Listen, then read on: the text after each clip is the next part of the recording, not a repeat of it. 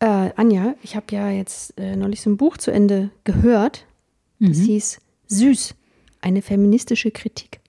Okay. Von Ann-Christine Plusti. Okay, und da willst du drüber reden? Da würde ich mal mit dir ein bisschen drüber reden wollen, ja. Ein Löffelchen für dich, ein Löffelchen für mich. Ein bisschen Weisheit geht immer, oder nicht? Okay, haben wir jetzt einen Femi Feminismus-Podcast? Nein, nicht unbedingt Feminismus. Äh, hat er da in diesem Buch am Ende im Epilog auch einen Bezug zur Nachhaltigkeit? Okay, erst Und- am Ende. Ja, irgendwie erst am Ende so in diesem Zusammenfassungswort. Oder ich habe es ähm, vorher überhört.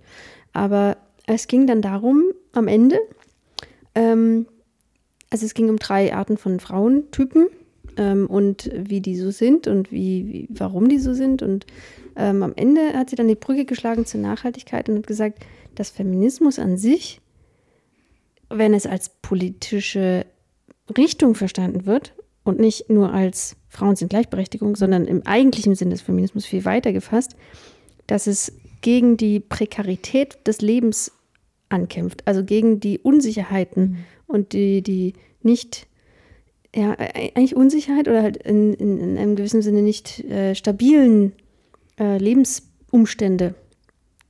Dann ist es auch dagegen, dass zum Beispiel die Umwelt, der es ja auch prekär geht, Mhm. dass die Umwelt auch so ähm, ja, ignoriert wird und, und dass es dann ein Ursprungsziel des Feminismus auch sein muss und auch ist, dass es eben auch der Umwelt gut geht, weil es dann allen besser geht. Und warum ist das kein Ziel von Männern? Na, das, also da müssen Das wir, glaube ich, dann man. wirklich nochmal eine Folge über Feminismus machen. Feminismus hat ja an sich erstmal nichts mit irgendwie Männer-Frauen zu tun, sondern nur mit der Gleichberechtigung an sich. Okay, und, und im Sinne von die, also ich, ich check's noch nicht ganz so, im Sinne davon, dass die Welt auch gleichberechtigt ist? Ja, im Sinne davon, dass wenn man, naja, ja, also dass, dass wenn man Naturschutz betreibt, man die Welt als, also die Natur als solches auch aus ihrer prekären, prekären Lage befreit Ja. und gleichzeitig auch, dass man denjenigen, die das dann am meisten trifft, wenn eben die Klimakatastrophe dann wirklich kommt oder noch mehr kommt, also Leuten in ärmeren Gegenden, Leuten, äh, Frauen, die ihre Familien versorgen müssen, dass das dann auch ähm, naja, nicht aufgehoben wird, aber dass dem entgegengewirkt wird, wenn man Feminismus als Politik betreibt und die Natur auch als etwas Wertschöpfendes und Wertvolles wirklich nicht nur immer drüber redet, sondern auch das dann, dann auch dahingehend agiert. Und hat das Buch eine Aussage, ob es der Welt besser gehen würde, wenn Frauen mehr zu sagen hätten? Ähm, na, soweit, ja, klar würde es der Welt besser gehen. Also da muss ich jetzt kein Buch lesen, um das zu wissen. Aber ähm, Naja, ich meine das ist nicht die Kernaussage. persönliche Meinung, sondern ähm, quasi wissenschaftliche Aussagen. Mm, Nee, das, darum geht es nicht so richtig in dem Buch. Und das war interessant, die Verknüpfung von den beiden Themen. Und ähm, Aber dann erzähl mal noch mehr. Also, weil, also ich, sehe an deinen Augen, dass dich das sehr begeistert hat und dass du da sehr viel verstanden hast. Aber für mich, die das Buch nicht gehört und nicht gelesen hat, ist es noch ein bisschen. ja, es war ja auch nur ganz, ganz kurz am Ende. Ähm, äh, ich, das Buch war sehr wissenschaftlich geschrieben. Also es war wirklich, ähm, Also wissenschaftlich über Feminismus. Ja, es heißt ja eine feministische Kritik. Also es ist eigentlich auch ein bisschen eine Kritik am Feminismus. Okay. wie er verstanden wird. Es Okay. war da immer die Rede vom, äh, die Rede vom, ähm, vom, vom, vom Power-Feminismus. also so quasi, wenn du dich änderst und du durchpowerst als Frau, dann ist alles wieder gut. Ne?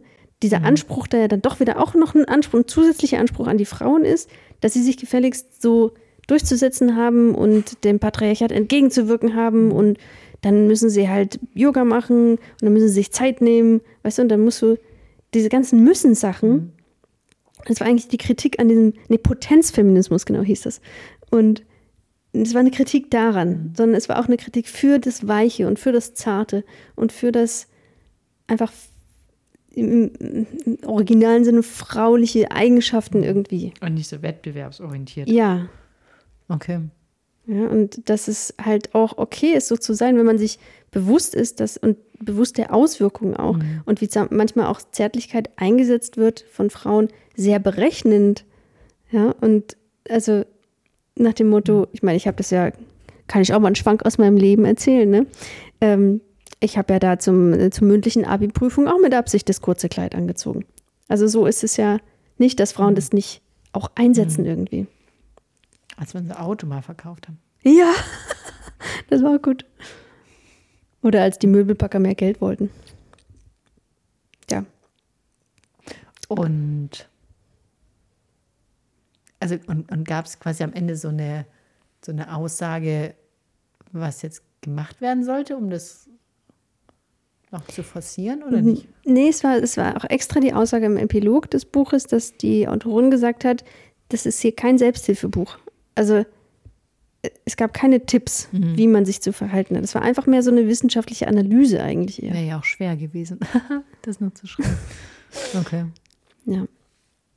Ne, ich fand den Aspekt mit, dem, mit der Natur und so, das war am Ende dann doch. Ja, aber ich meine, es ist eine sehr große Diskussion, weil Ja. ich meine auch, und ich will niemand gegen mich aufbringen, aber auch im christlichen Sinne oder auch sonst im religiösen Sinne gäbe es ja eigentlich eine große Motivation, die Schöpfung eines übermenschlichen Wesens, wie es auch immer genannt wird, zu erhalten. Der Göttin, ja. Und ich, ich kenne sehr viele christliche Menschen und ich glaube auch sehr viele christliche Menschen, oder sorry, religiös, nicht christlich, sehr viele religiöse Menschen sitzen an sehr vielen entscheidenden Stellen, wo man was zum Thema Nachhaltigkeit machen könnte. Ja, wir hatten und da mal. ich will da nicht nur auf die deutsche Politik Ja. mich fokussieren, sondern etwas allgemeiner halten. Und da wird ja auch nicht so viel getan, um die Schöpfung zu erhalten. Ja. Ich erinnere mich an einen Kanzler, den wir mal hatten. Ganz früher, der hat gesagt, Umweltschutz ist einer der christlichsten Werte überhaupt. Ich weiß, ich habe das, ich habe da eine Doku angeschaut Ja. über die Grünen und da kam das auch. Ja. Und das war dann von 93, also als die Grünen Genau. gegründet worden sind. Äh, nicht gegründet, sorry. Als sie das erste Mal in den Bundestag kamen. Ja. Ähm, und da hat er das gesagt, ja. Ja. Naja. ja. Sie, sie, sieht die dazugehörige Partei heute immer noch nicht so, aber naja. Okay. Und aber apropos Bücher und Nachhaltigkeit, du warst ja auch auf der Buchmesse in Frankfurt am Wochenende. Ja. Gab es da einen Schwerpunkt zu nachhaltigen Büchern? Ein mich liebender Mensch hatte mir das zum Geburtstag geschenkt. ähm, ich fand jetzt nicht, dass es da einen besonderen Fokus auf nachhaltige Bücher oder sogar nachhaltige Buchproduktion gab. Okay. Ähm, was man schon öfter mal gesehen hat, ist, oder was ich so überhaupt auf Büchern, die ich kaufe, sehe, dieses, dieses Buch wurde CO2-neutral produziert. Außer das, was du dir jetzt mit den blauen Seiten gekauft hast, weil das extra gefärbt ist. Ja, das habe ich aber nicht wegen den blauen Seiten gekauft. Dachte, Naja, nee. Ähm, das habe ich gekauft, weil es letztes Jahr diesen, den Buchpreis bekommen hat. Blutbuch übrigens von Kim de Lorison. Weiß nicht, ob ich es richtig ausgesprochen habe. Aber egal.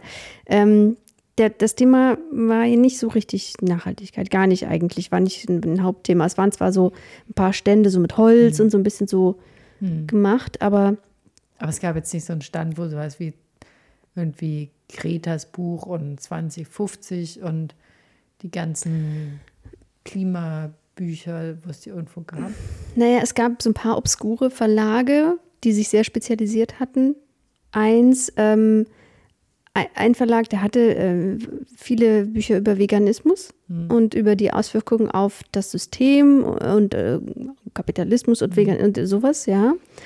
Ein paar, aber es gab wesentlich mehr, die sich mit Religion an sich beschäftigt haben oder Kinderbücher. Also da, das war ein absolutes Nischenthema. Aber meinst du, ist einfach noch nicht so weit? Ähm, ich, ja, ich glaube, dass, also, ist nicht, vielleicht ist das noch nicht Mainstream genug. Die wollen ja da auch das darstellen, was viele kaufen und viele interessiert. Ähm, und es ist halt mehr so ein Sachbuchthema auch. Ja. Ich habe mal eine ganz andere Frage. Ich komme gleich aufs Buchthema zurück. Meinst du, das ist lustig, wenn ich jetzt beim Arbeiten statt einer Wärmflasche mit den Hund auf den Bauch nehme? Ich merke nämlich gerade, dass die total warm Die ist. ist warm, ne? Dann kann ich den ganzen Tag, wenn mir so kalt ist am Schreibtisch, statt einer Wärmflasche, dann würde ich auch Energie sparen. Weil der Hund strömt die Energie ja eh aus Mhm. und dann kannst du da den ganzen Tag so liegen. Meinst du das ist akzeptabel?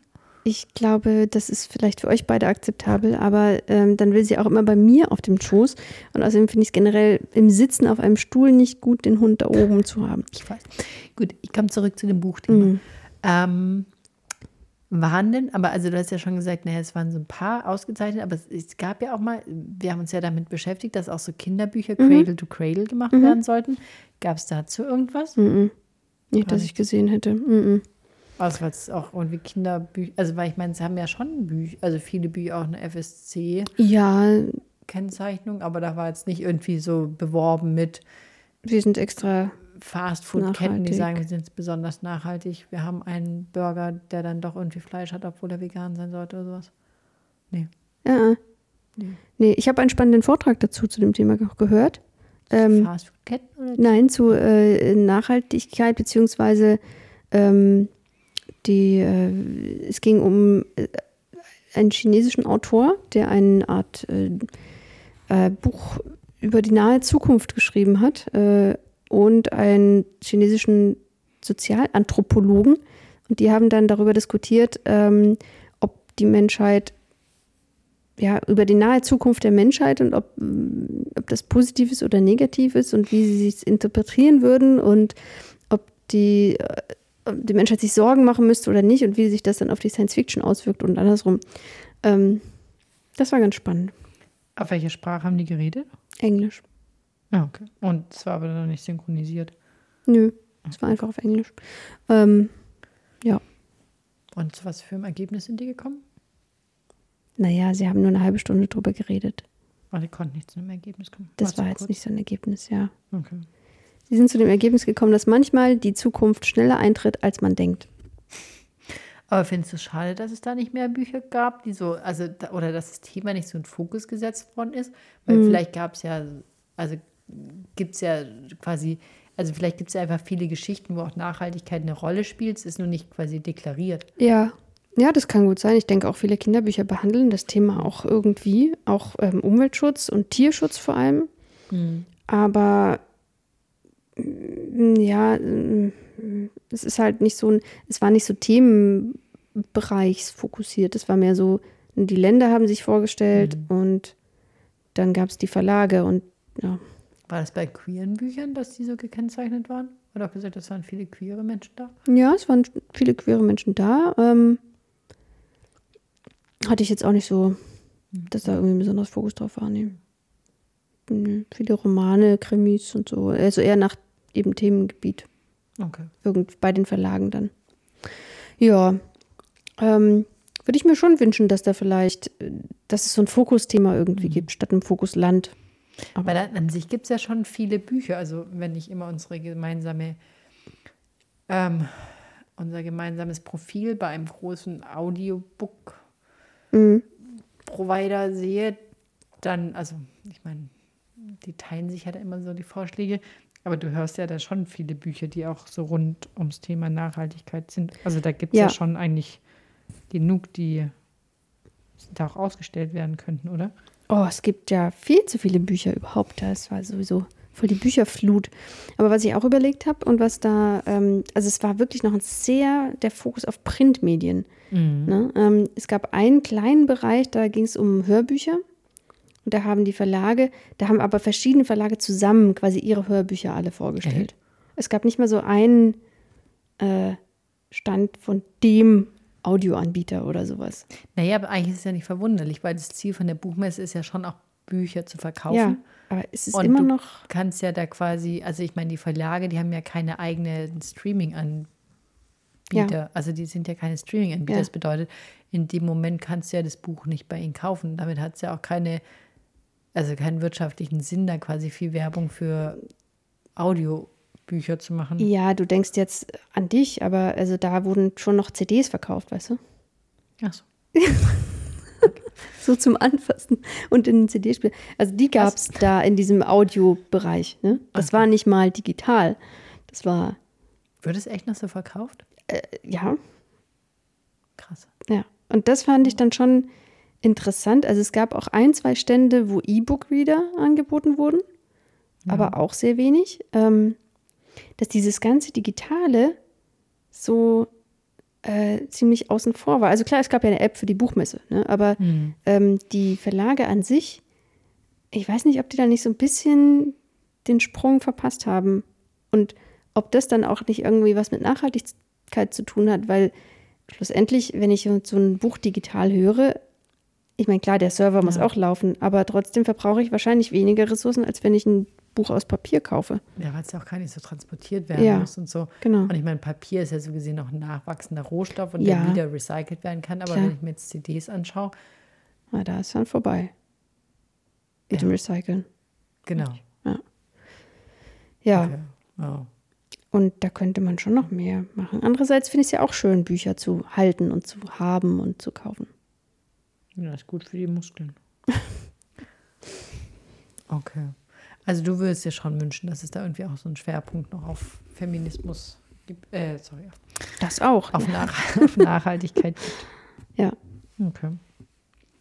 Ja, ich glaube, Feminismus ist schon gut vertreten gewesen. Ähm, ne, aber ja, gibt sicherlich noch Potenzial. Ja, ich meine, ich, ich finde es immer eine spannende Diskussion, ob quasi die, die nachhaltigen Geschichten eingebaut werden müssen in, in Anführungszeichen 0815 Geschichten oder ob man das explizit, also ich meine, vielleicht, was, ich meine, so ein Sachbuch bringt vielleicht weniger wie ein Roman, wo dann drin steht, und dann sind alle mit der Bahn hingefahren. Ja, oder ich meine, das ist halt auch bei viel, also ich höre jetzt, ich höre sehr, sehr viele queere Bücher und die sind da immer schon sehr viel weiter. Also zum Beispiel bei Alicia Z, ja, die schreibt sehr, sehr gute Bücher. Ähm, und da ist halt schon immer so, dass die dann auch vegan essen. Ja, also das Ja. ist dann, und da wird halt gegendert. Ja. Ja, da, da werden dann also auch, auch Neopronomen genutzt.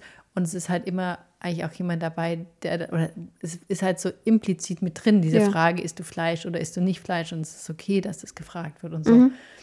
Und ähm, ich glaube eigentlich, dass es so eher in die Geschichten eingebaut werden muss, anstatt da so ein, so einen Fokus drauf zu Ja. Ja. Finde ich auch, bin ich absolut deiner Meinung. Gut, dann hoffe ich, dass ich euch ein bisschen was ähm, erzählen konnte von der Buchmesse.